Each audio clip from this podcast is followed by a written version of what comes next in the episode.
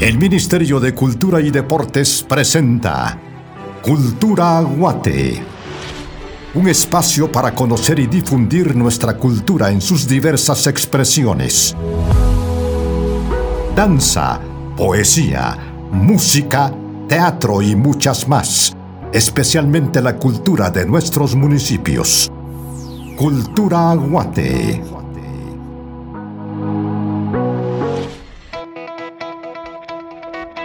Hola, buenos días, es un gusto reencontrarnos de nuevo acá en Radio Faro Cultural y darle la bienvenida a Cultura Guate, al inicio de las actividades laborales de esta semana, con grandes noticias porque a partir de esta semana estaremos acompañándoles de lunes a viernes en el horario acostumbrado. Además, esperamos que todo lo que planifique esta semana alcance el éxito deseado. Les saluda Hamilton Barrios y me acompaña en cabina Raúl Gastañaza, buenos días. Hola Hamilton, muy buenos días y buenos días a todos los oyentes de Radio Faro Cultural y de Cultura Guate, hoy 21 de marzo y con esta así nueva noticia que estaremos ahora con ustedes de lunes a viernes informándoles de todo lo que acontece en el Ministerio de Cultura y Deportes y en la Dirección General de Desarrollo Cultural y Fortalecimiento de las Culturas. Y para iniciar Cultura Guate lo haremos compartiendo esta frase que nos invita a reflexionar, la cual dice así, la tradición no significa que los vivos están muertos, significa que los muertos están vivos. Esta frase le pertenece a Gilbert Chesterton.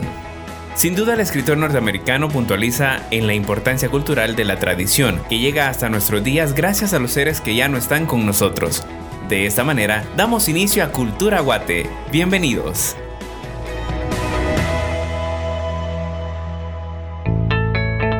En Cultura Guate, esta es nuestra portada. Hoy en Cultura Guate les presentamos El Nahual del Día. Tata Nelson Tuyuk nos explica la cosmovisión para este 21 de marzo. En el ABC de la Cultura aprenderemos el idioma garífuna con Jamie Norales de la Dirección General de Desarrollo Cultural y Fortalecimiento de las Culturas. En Enfoque Cultural nos acompaña el licenciado Rafael Montoya, bibliotecario de la sección Braille de la Biblioteca Nacional Luis Cardosa y Aragón. En Agenda Cultural nos informaremos de las actividades culturales relevantes que tienen programadas el Ministerio de Cultura y Deportes para este mes, en versos y prosa, escucharemos al poeta guatemalteco Humberto Acabal. Esto y mucho más a continuación en Cultura Guate. Iniciamos.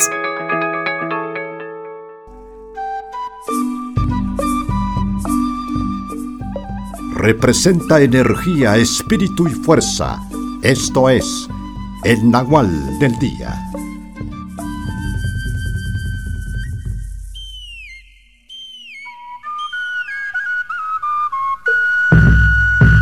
sakari bonoqel niqamah kachari akaw hunabku roma ri kaslen rirish kirich qari nuqoqlem riyin kirich qani qama kachari loqole qatataqih che qatitik che qatero chlef roma kari temen ri qaqoqlem ri qakaslen hunch loqole nimaqa hunch loqole qih Muy buen día a cada una y a cada uno de ustedes. Agradezco profundamente a nuestro formador y creador del universo por la vida de ustedes y la vida mía. Asimismo, agradecemos pues a nuestro formador y creador por la vida que hay en las montañas, en los ríos, en los lagos, en los desiertos. O sea, nosotros agradecemos por la vida que hay en todo el mundo. Asimismo, agradecemos por la vida de que hay en el polo norte, en el polo sur. Todos somos seres humanos y como seres humanos debemos agradecer la vida, la existencia nuestro formador y creador. Hoy dentro del calendario gregoriano pues nos está marcando 21 de marzo y dentro del calendario maya pues nos está marcando un nahual llamado Noj no con energía 1. Y resulta que ante este nahual, ante esta energía, pues nosotros agradecemos la sabiduría, el conocimiento que nosotros vamos adquiriendo en nuestra vida, por nuestros estudios. Ante esta energía, ante este nahual, antiguamente mis ancestros, mis abuelas, mis abuelos se reunían para poder tomar decisiones por la comunidad, por el pueblo, porque a cada 20 días se reunían ellos. Las grandes autoridades utilizaban este día para poder tomar decisiones, porque que es el nahual del conocimiento, de la sabiduría. De la misma manera, ante este nahual, ante esta energía, pues nosotros pedimos eh, perdón por nuestros malos pensamientos, porque nuestra mente muchas veces juega con nosotros y a veces perdemos tiempo pensando cosas que no valen la pena o pensamos cosas sucias y eso eh, de alguna manera pues no nos deja vivir bien y perjudicamos nuestro pensamiento. Es como la computadora, ustedes saben que cuando entra un virus dentro de la computadora empieza a arruinar y no deja trabajarlo bien a uno. Es lo mismo con esto, cuando llegan energías negativas en nuestra mente, en nuestro pensamiento, resulta de que perdemos tiempo y no analizamos bien y no logramos tomar buenas decisiones en, nuestro, en nuestra vida. Entonces ante Nahual no, pues pedimos pues a que nos ayude, a que nos acompañe a limpiar nuestra mente, nuestro cerebro, para que sea ágil en la toma de decisiones. De la misma manera para los que están estudiando, este Nahual, esta energía, es para pedir ese conocimiento, para que despierte nuestra mente, para que esté atento a todo libro, a todas las letras que nosotros vamos visualizando y que vaya quedando en nuestra mente y de esa manera pues obtener más conocimiento.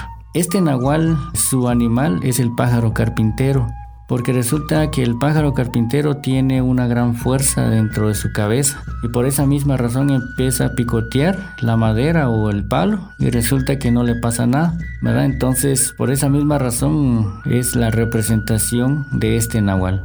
Les saludó Tata Nelson Tuyuk del Ministerio de Cultura y Deportes de la Dirección General de Desarrollo Cultural y Fortalecimiento de las Culturas. Usted sabe que nos puede visitar si quiere más información en www.mcd.gov.gt. Matios, muchas gracias.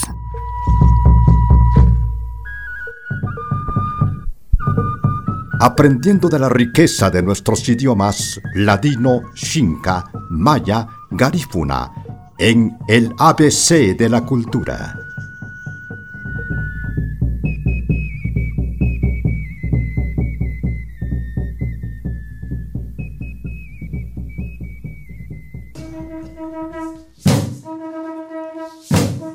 Buenos días, mi nombre es Jamie Norales, coordinadora de la sede Fomento y Salvaguarda de la Cultura Garífuna Quiero compartir con ustedes información importante acerca de la gastronomía garífuna. La alimentación en la comunidad garífuna siempre ha sido rica y variada. Esto ha contribuido a que el pueblo garífuna tenga característica de ser sanos y de constitución bastante fuerte. Algunas de estas comidas se comen en ciertas épocas del año o festividades. Las comidas, junto con algunas bebidas tradicionales de la cultura garífuna, constituyen un aspecto cultural que más conserva el pueblo garífuna en su medio ambiente. Valga la aclaración, algunas de estas comidas han desaparecido de la dieta alimenticia por la influencia de otras culturas. A continuación, mencionaremos algunos platos de la cultura garífuna. En la cultura garífuna hay una galleta que se llama casabe esta galleta es elaborada a base de yuca tostada en comal de metal, la cual se preserva por muchos años. Un dato curioso de esta galleta es que los ancestros la utilizaron en toda su travesía desde Honduras a Guatemala, Belice y Nicaragua por su durabilidad, ya que no necesita refrigerio ni algún tipo especial de conservación. El casabe sabe como a una galleta salada, podríamos decir pero realmente no es salado.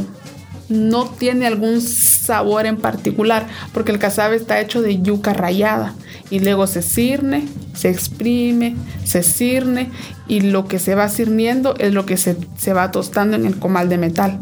Entonces es un, el casabe es una comida que se puede acompañar ya sea con pescado, con pollo guisado o con algún otro platillo particular de la cultura garífuna. Se puede comer así tostadito o se puede remojar en agua para que se ponga blandito.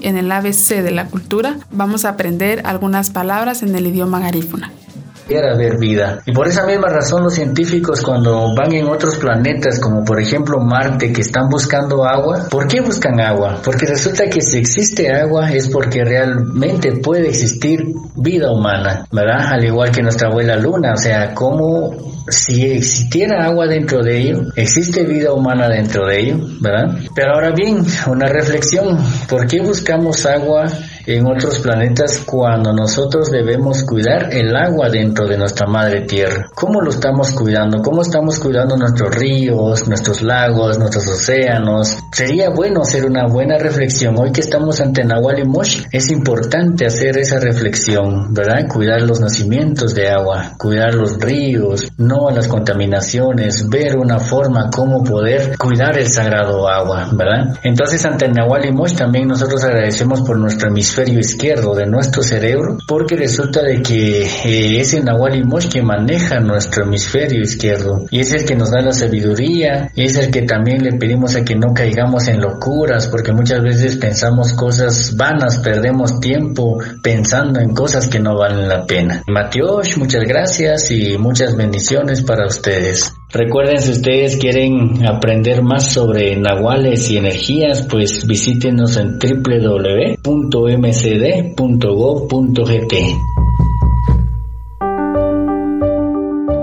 Los sonidos de nuestra tierra a través de diferentes géneros musicales. Esto es Página Musical. El maestro Guillermo de León Ruiz ha participado en las marimbas, Murmullo de Selva, Chapinlandia, Maderas de mi Tierra y actualmente es el director de la marimba Estrella de Guatemala. A continuación escucharemos una de las melodías más representativas del pentagrama nacional, del maestro Guillermo de León Ruiz, interpretada por la marimba Estrella de Guatemala, la melodía titulada Las chancletas de Nayo Capero.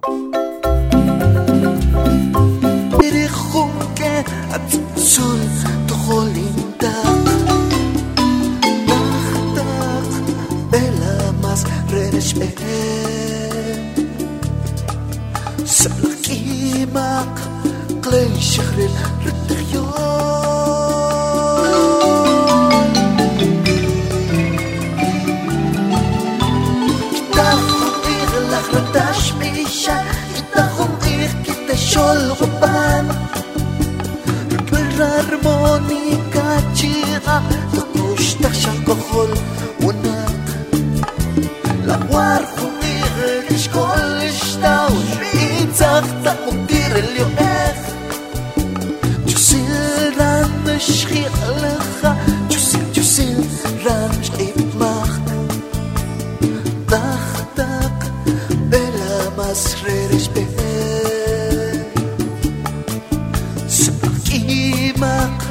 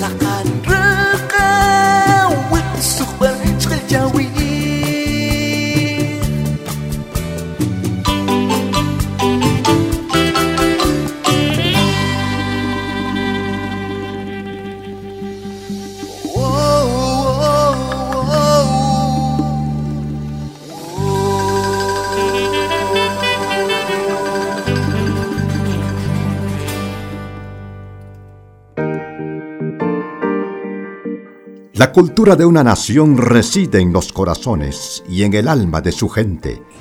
Conozcámosla a través de un enfoque cultural.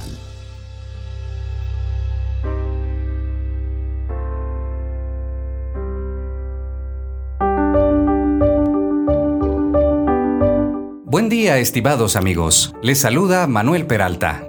La Biblioteca Nacional Luis Cardosa y Aragón cuenta en sus instalaciones con un área destinada a la atención de personas con discapacidad visual, en atención a la inclusión de este importante sector de la población. Y para conversar de la Biblioteca Braille nos acompaña el licenciado Rafael Montoya, bibliotecario de esta ilustre institución. Licenciado Montoya, Bienvenido a los micrófonos de Radio Faro Cultural. Pues muy buenos días, muchas gracias por la invitación. A todos los radioescuchas reciban un cordial saludo del, de la familia del Benemérito Comité Pro Ciegos y Sordos de Guatemala. Licenciado Montoya, cuéntenos cómo se inicia la Biblioteca Braille. En principio es importante mencionar que la Biblioteca Braille es un programa del Benemérito Comité Pro Ciegos y Sordos de Guatemala que con alianza con el Ministerio de Cultura y Deportes desde el año 92 funciona en el edificio, como bien decía, de la Biblioteca Nacional Luis Cardosa y Aragón. Y como toda biblioteca, es un espacio que ofrece servicios bibliotecarios, en este caso en particular a la población con discapacidad visual. En ese sentido, el material, su acervo bibliográfico es en formatos accesibles para esta población. Y al mencionar formatos accesibles estamos hablando que la biblioteca dentro de su fondo bibliográfico cuenta con libros en formato braille, audiolibros y libros digitales. Estos últimos son libros que una persona con discapacidad visual los puede leer a través de una computadora convencional siempre y cuando esta computadora tenga instalado un software específico que es un lector de pantalla que es el que le verbaliza todo el texto que va apareciendo en el monitor. ¿En qué año se inició esta hermosa iniciativa, licenciado Montoya? Pues en este año estamos cumpliendo 30 años de estar funcionando, de estar prestando sus servicios a la población con discapacidad visual aquí en el edificio de la Biblioteca Nacional, como reitero, en alianza con el Ministerio de Cultura y Deporte.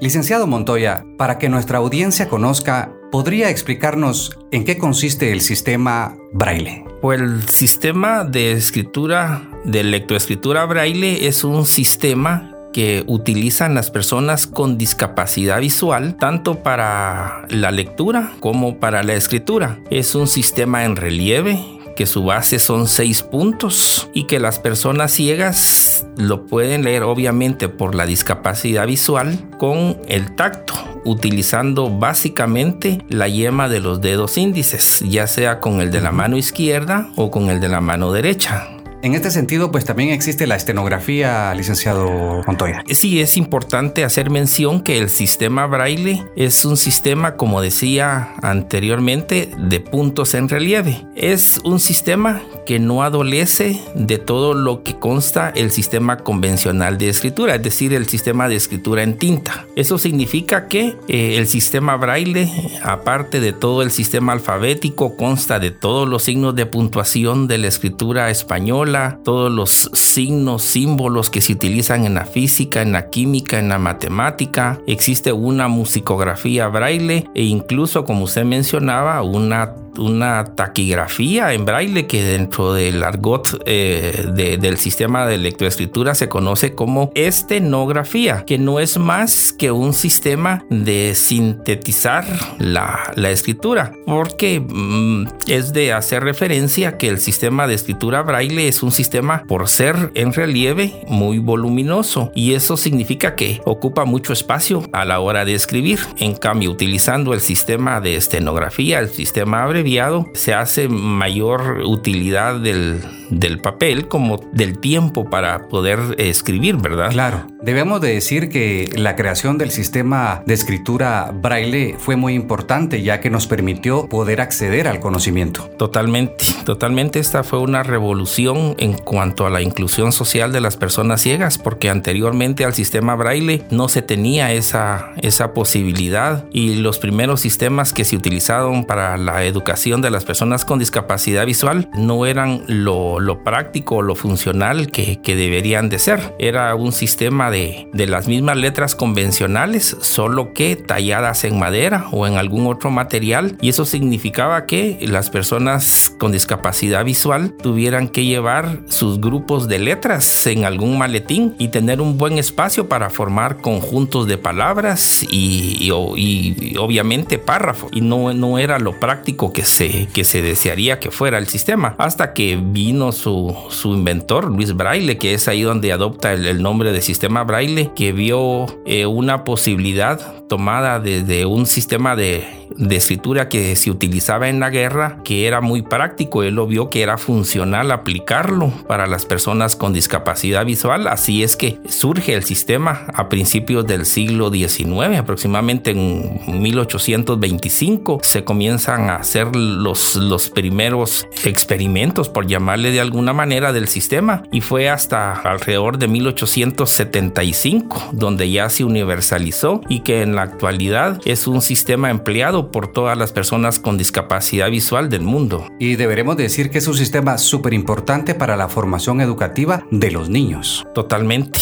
totalmente porque lo acerca no solo a la lectura, sino que también al conocimiento, el agarrar esa, mm, e, ese conocimiento en cuanto al manejo ortográfico, al manejo gramatical, como, como el sistema convencional lo es para los niños que no tienen la discapacidad ¿verdad? Licenciado Montoya, si usted fuera tan amable de comentarnos en qué otros formatos podemos encontrar bibliografía en la Biblioteca Braille. Sí, en ese sentido habría que hacer mención que, como decía al inicio de la entrevista, en la biblioteca braille se consta de tres formatos de lectura, libros en sistema braille, libros en formato de audio, libros en formato digital. En formato de braille actualmente estamos alrededor de 700 títulos.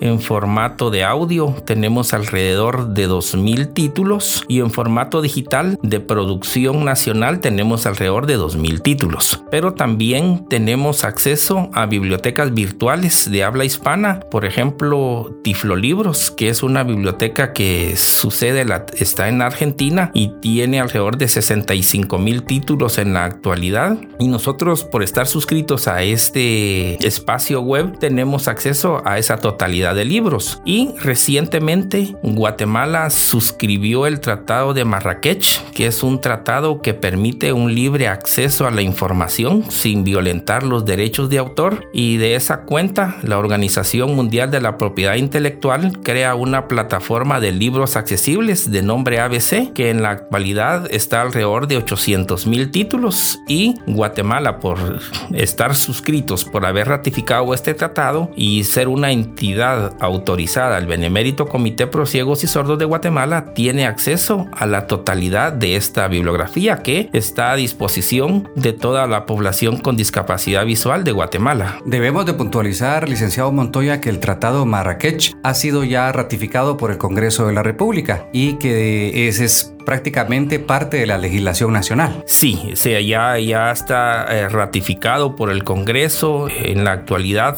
falta un pequeño pasito, pero que ya está en proceso. Del Departamento de Propiedad Intelectual del Ministerio de Economía eh, ha hecho ya las reformas a la ley específica de la ley de, de derechos de autor y está precisamente ya en la última fase de, de aprobación del reglamento, pero prácticamente para fines internacionales se puede decir que Guatemala ya aparece dentro de ese concierto de naciones que facilitan el acceso a la lectura a las personas con discapacidad visual, que en la actualidad son alrededor de 85 países los que han suscrito este tratado. Para poder aterrizar un poquito el tema del Tratado de Marrakech, licenciado Montoya, debemos de concluir entonces que los autores deben de dar los derechos para poder ser reproducidos en formatos accesibles el acceso a sus libros. La ley lo que contempla es de que las personas con discapacidad, como cualquier otro ciudadano que no tenga la discapacidad, tiene ese mismo derecho de tener acceso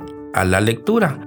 Y en ese sentido, la legislación lo que permite es de que se tenga esa posibilidad de hacer las adaptaciones de ese documento sin que con ello se esté violentando los derechos de autor. Tiene ciertas características específicas en el sentido de que no se debe de lucrar con, ese, con esa información, siempre y cuando sea con fines educativos y que sea orientado a personas con discapacidad, no se tiene, digamos, que estar pidiendo autorización de los escritores, sino que la misma ley es la que da esa autorización en sí, ¿verdad? Para que se tenga acceso a los libros. Licenciado Montoya, a grandes rasgos, ¿qué literatura podemos encontrar en formato accesible dentro de la biblioteca Braille? Dentro de la biblioteca Braille se encuentra literatura desde la literatura clásica Estamos hablando, por ejemplo, de los títulos más emblemáticos,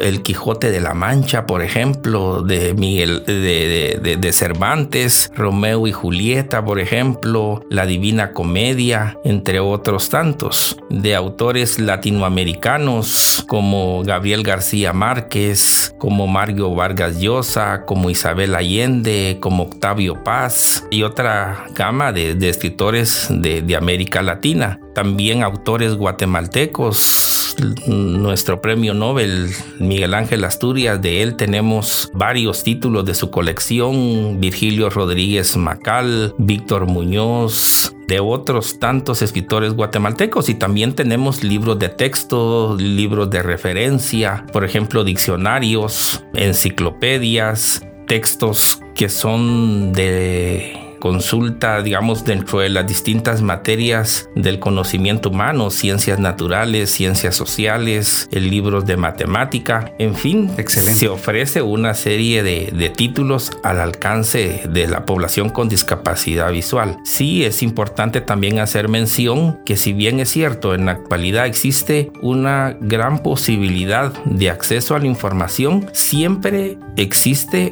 una brecha en cuanto a la totalidad de títulos que tiene acceso una persona que no tiene la discapacidad. De ahí que surge el Tratado de Marrakech, porque se tiene datos estadísticos que la población con discapacidad visual únicamente tiene el 1% de acceso a los libros que tiene una persona que no tiene la discapacidad. ¿Qué significa eso? Que de cada 100 libros en tinta, por llamarle de alguna forma, un libro está en formato accesible. Lo que pretende el tratado es de que esa brecha se reduzca. Obviamente no se va a lograr a tener una, una equiparación del 100%, pero se espera de que sí se tenga una mayor cantidad de títulos de, acceso para, ese, para esa actividad de que es la, la lectura y la formación académica. Licenciado Montoya, le propongo ahora ir a una pausa musical y continuar con esta interesante entrevista. ¿Qué le parece? Ah, pues excelente. Adelante. Muchas gracias. Continuamos con esta interesante entrevista después de esta hermosa página musical.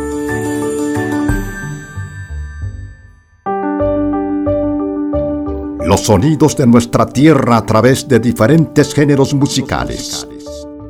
Esto es Página Musical. Es tiempo nuevamente de disfrutar la siguiente melodía musical de la producción discográfica Este es mi canto de la Dirección General de Desarrollo Cultural y Fortalecimiento de las Culturas en idioma uspanteco. Interpretación del grupo de la Escuela Oficial Urbana Mixta 15 de septiembre. Letra y música Vilma Herrera Meneses y el tema es Los Animalitos.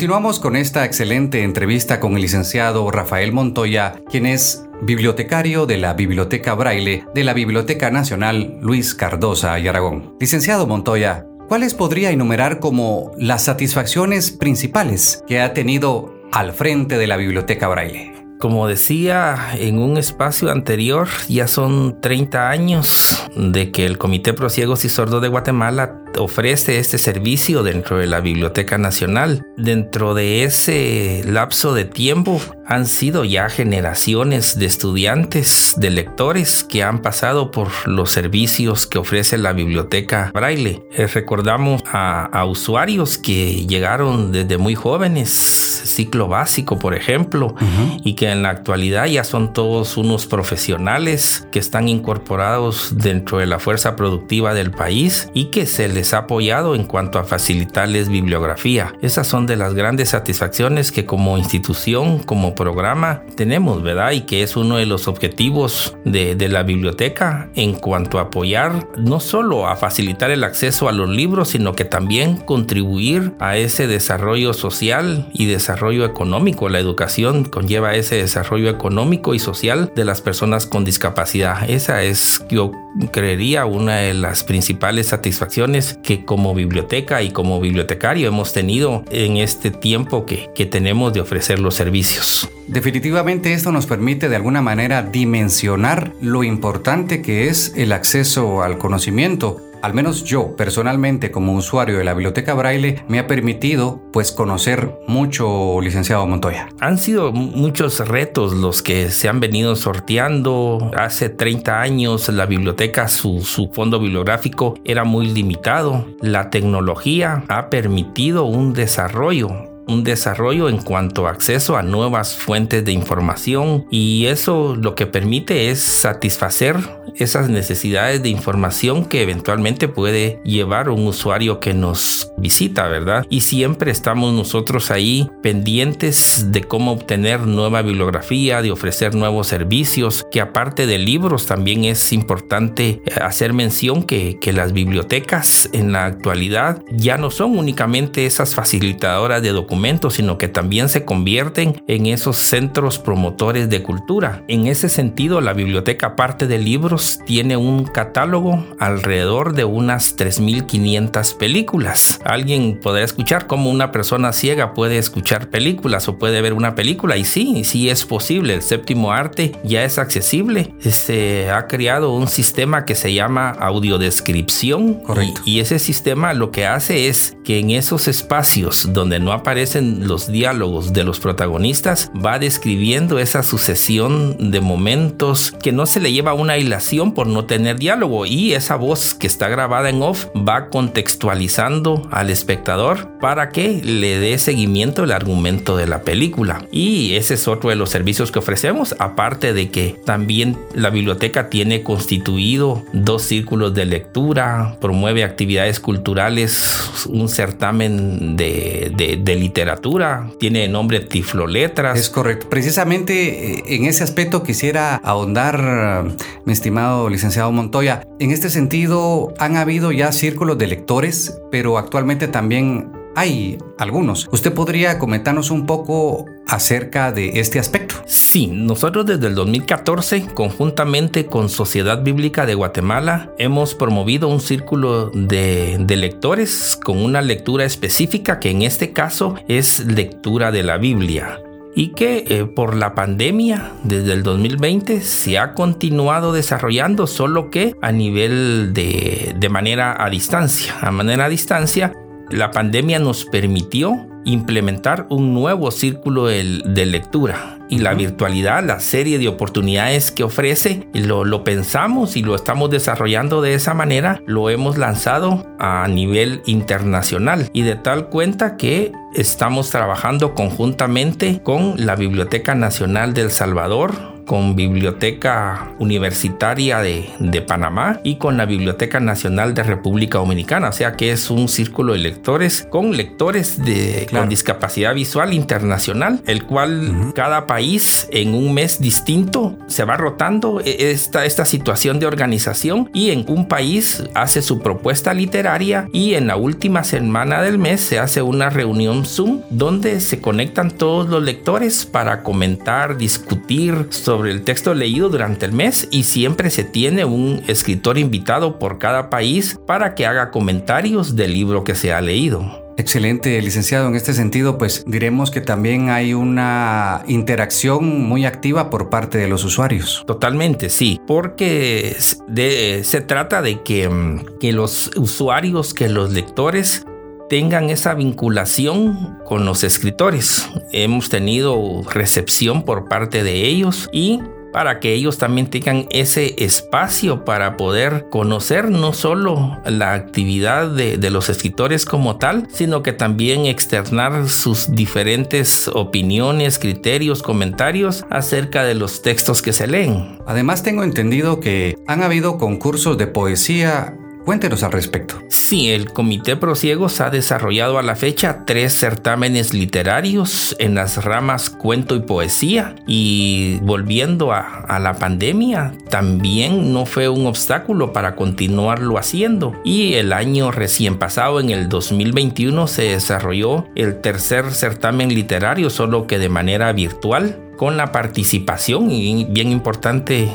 referirnos a esto, con la participación de 12 países de América Latina. Personas ciegas de América Latina participaron en este certamen, se recibieron alrededor de 55 trabajos. Como producto de este certamen se hace una publicación con los textos ganadores y precisamente en estos momentos se encuentra en esa fase de edición digital de este nuevo trabajo, una antología que va a llevar por como nombre Letras sin Fronteras y, y es importante hacer mención que también nos sigue apoyando el Ministerio de Cultura y Deporte a través de la editorial cultural, quien es la que está haciendo la edición de, de esta antología, que en las próximas semanas se va a hacer el lanzamiento público de, de este trabajo que es resultado del tercer certamen literario que promueve nuestra institución. Excelente iniciativa. Licenciado Montoya, ¿cuál sería su mensaje para las distintas instituciones públicas y privadas para que promuevan la inclusión y la accesibilidad de las personas con discapacidad? Pues como se ha dicho tanto, ¿verdad? La, principal discapacidad no es tanto la que lleva una persona en sí, sino que la discapacidad social, ¿verdad? Que muchas veces es la que impide esa plena inclusión de las personas con discapacidad visual, que como cualquier otra persona dentro de nuestro, de nuestro medio son personas que tienen los mismos derechos y no solo derechos sino que también responsabilidades y obligaciones y lo que se pide es eso, ¿verdad? Esa oportunidad para poder demostrar que también se tienen cualidades y se tienen capacidades, ¿verdad? Únicamente se pide esa oportunidad para poderlas demostrar. Finalmente, licenciado Montoya, una invitación a las personas para que visiten la Biblioteca Braille y conozcan este maravilloso esfuerzo de la Biblioteca Nacional Luis Cardosa y Aragón. Pues la Biblioteca Braille, sus servicios están orientados a todas las personas con discapacidad visual, sin importar su género y la edad, ¿verdad? Tenemos bibliografía para las diferentes edades y estamos en el edificio de la Biblioteca Nacional Luis Cardosa y Aragón de lunes a viernes en horario de 7 de la mañana a 4 de la tarde. Pero también es importante hacer mención que con este tema de la virtualidad, los servicios también llegan hasta la casa de los usuarios. Ya no es necesario o ya no es una necesidad imperiosa que se llegue de forma presencial. Tenemos para el uso de los usuarios un correo electrónico, un número, un número de WhatsApp que eh, nos pueden escribir a través de esas plataformas y por esas plataformas les podemos llevar, hacer llegar los libros, es decir, que la biblioteca llegaría hasta sus, hasta, hasta sus casas, ¿verdad? La dirección electrónica del correo electrónico de la biblioteca es bibliobraille, todo juntito con minúsculas, bibliobraille arroba prosiegosisordos.org.gt y el número de WhatsApp de la biblioteca es 34 51 96 40. 34 51 96 40 o bien pueden visitar la página web del Comité Pro Ciegos y Sordos de Guatemala donde también pueden encontrar información acerca de, nuestros servicios y la forma de cómo podernos contactar. Bueno, pues queremos agradecer la presencia del licenciado Rafael Montoya, quien es bibliotecario de la Biblioteca Braille de la Biblioteca Nacional Luis Cardosa y Aragón. Licenciado Montoya, Qué gusto haber compartido con usted este espacio de conversación. Pues muchas gracias a la radio, a Radio Faro Cultural, por, por este espacio, por dar a conocer este tipo de servicios que van para una población en particular, que es las personas con discapacidad visual. Y gracias a usted, Manuel, por brindarnos la oportunidad de, para podernos dirigir a esta distinguida audiencia que es la de Faro Cultural. Continuamos con más en el programa Cultura Guate.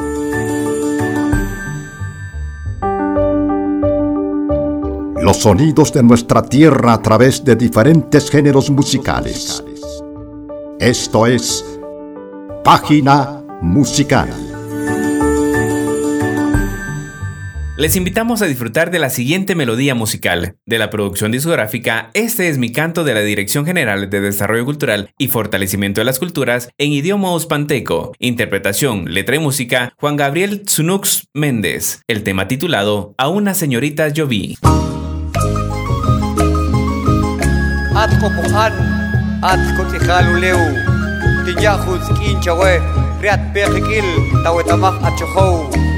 Τσάχτακ, τσάχτακ, τρέχουν πιχρίκι κοντε μάλαχ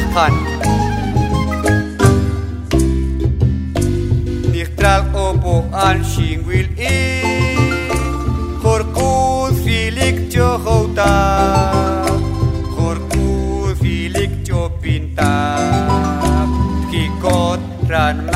siocho Shibir recha utak Pantak kunim lah to'o Shirtak chuetak kikir Hinoli tawetama Choho utak recha I choho pagkain Chopin tak recha I chopin pagkain Kikot tak recha I kikot wan in.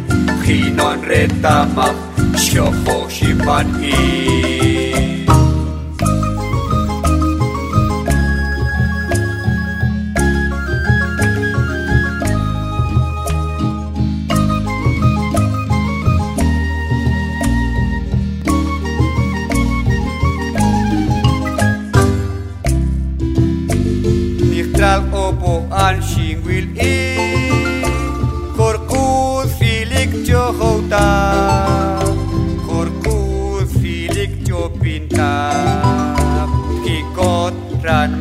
shoho Shibir reja utak jir Pantak kunim lah to'o Shirtak chueta kiki, Hino li taweta ma Choho utak reja Ti choho wakain Chupin tak reja Ti chupin wakain Kikotran reja Ti kikotwan mi in Chinon retamap Shofo hipan in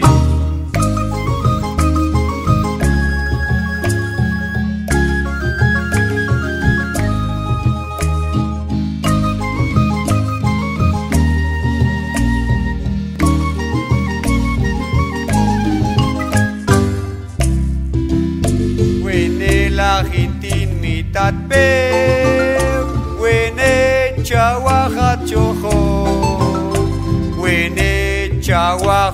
chawaha chopi Tahki kilta wetama Wene la hintin mitat pe Wene chawaha choho Wene chawaha chopi Tahki kita wetama Joho tak rejak Di joho pagkain Jopin tak reja Ikikotan retxak, ikikot guan, ikinoan retamap, xofo xibantik.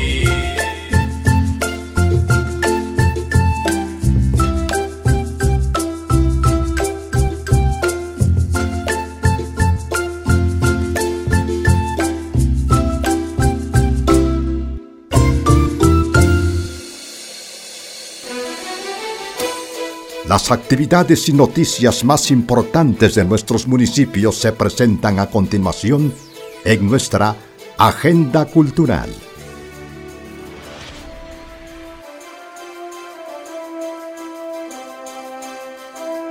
El Ministerio de Cultura y Deportes, a través de la Dirección General de Desarrollo Cultural y Fortalecimiento de las Culturas, por medio del proyecto Casas de Desarrollo Cultural, le invitan a la exposición Pinturas Expoplástica 2022. 36 obras por 29 artistas de los municipios San José Poaquil, Patzún, Tecpan y San Juan Comalapa, a partir del 17 de marzo en adelante, en la Galería Efraín Recinos del Centro Cultural Miguel Ángel Asturias. El Ministerio de Cultura y Deportes convoca a instituciones y asociaciones a postular candidatos al premio Trayectoria y Aportes al Desarrollo de la Danza 2022, fecha máxima para recepción de formularios de candidatos el 31 de marzo a las 17 horas. Solicitud y recepción de formularios al correo investigacionartística.mcd.gov.gt.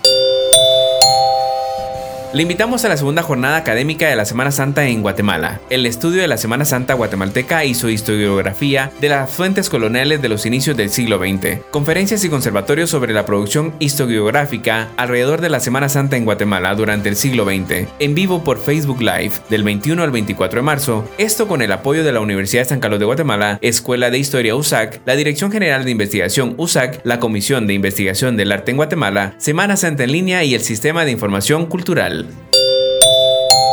El próximo sábado 26 de marzo a las 19 horas en el interior de la parroquia Nuestra Señora de Candelaria se llevará a cabo el concierto sacro Las Siete Palabras de Jesús en la Cruz, donde se contará con la participación de un octeto de cuerdas, un octeto de voces y un pianista. Actividad para todo público, admisión gratuita, aforo limitado. El Ministerio de Cultura y Deportes le invita a los recorridos guiados que se realizan dentro del Centro Cultural Miguel Ángel Asturias los días sábados y domingos, a foro limitado. Aparte su cupo en la página www.msd.gov.gt. Conozca todos los lugares que son parte de esta joya arquitectónica. Sábados 11, 14 y 16 horas. Domingos 11 y 14 horas. La técnica de la elaboración de barriletes gigantes de Zumpango y Santiago Zacatepeques fue declarada Patrimonio Cultural Intangible de la Nación según Acuerdo Ministerial 139-2022. Por ello, el Ministerio de Cultura y Deportes, por instrucciones del presidente de la República Alejandro Yamatei, impulsa la exposición de barriletes gigantes de Santiago y Zumpango Zacatepeques que realizará un recorrido en los cuatro puntos cardinales del país. El pasado 11 de marzo, esta exposición visitó el Parque Central de La Paz, en Cobán, Alta Verapaz, donde cientos de guatemaltecos conocieron y disfrutaron de esta tradición. La técnica busca ser incluida en la lista representativa del Patrimonio Cultural Inmaterial de la Humanidad de la Organización de las Naciones Unidas para la Educación, la Ciencia y la Cultura, UNESCO, gracias a su valor cultural en nuestro país. Esta tradición ha sido transmitida por generaciones y conlleva un proceso de seis meses que incluye el diseño de papel, trabajo manual y el montaje. La creencia ancestral señala que el vuelo de barriletes enlaza la comunicación entre los vivos y los muertos.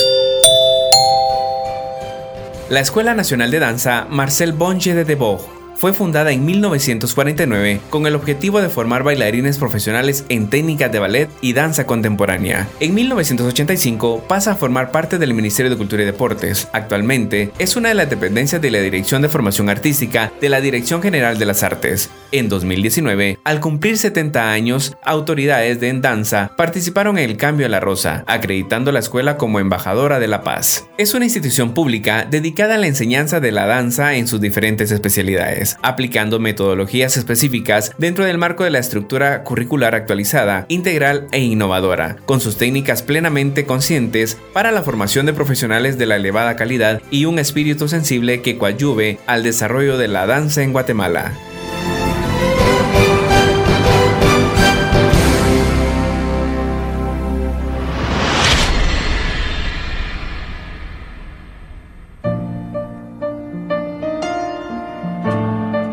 La poesía es una de las más sublimes expresiones del arte y del alma. presentamos Versos y Prosa.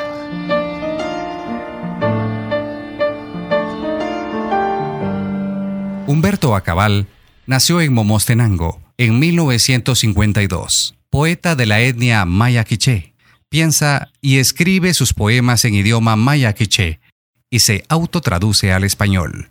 En la actualidad, es uno de los poetas guatemaltecos más conocidos en Europa y Sudamérica. Escuchemos de Humberto Acabal el poema Camino al revés.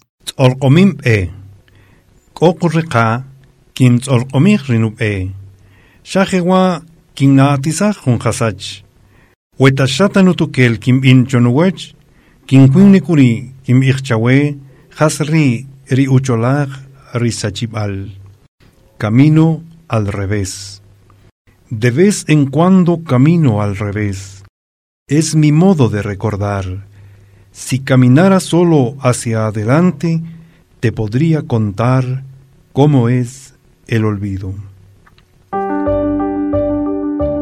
Los sonidos de nuestra tierra a través de diferentes géneros musicales. Esto es Página Musical.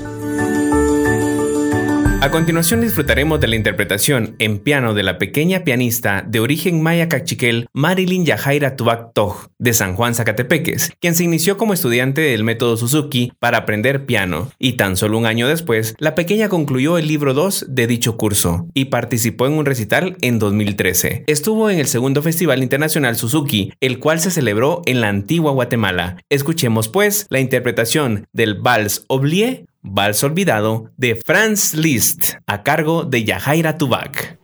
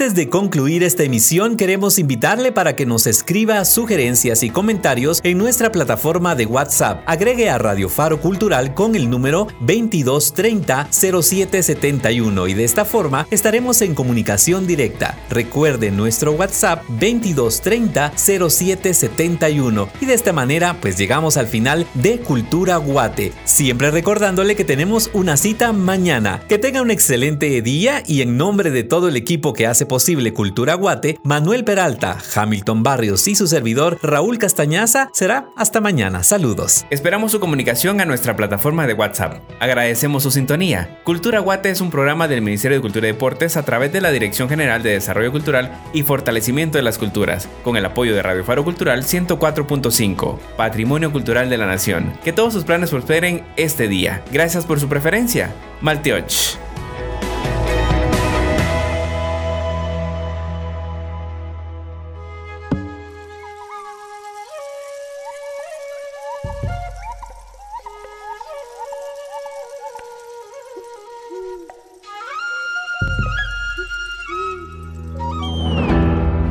Ministerio de Cultura y Deportes presentó el programa Cultura Aguate, un espacio para conocer y difundir nuestra cultura en sus diversas expresiones. Danza, poesía, música, teatro y muchas más, especialmente la cultura de nuestros municipios. Cultura Aguate una producción de la Dirección General de Desarrollo Cultural y Fortalecimiento de las Culturas y Radio Faro Cultural. Sintonícenos en nuestra próxima emisión.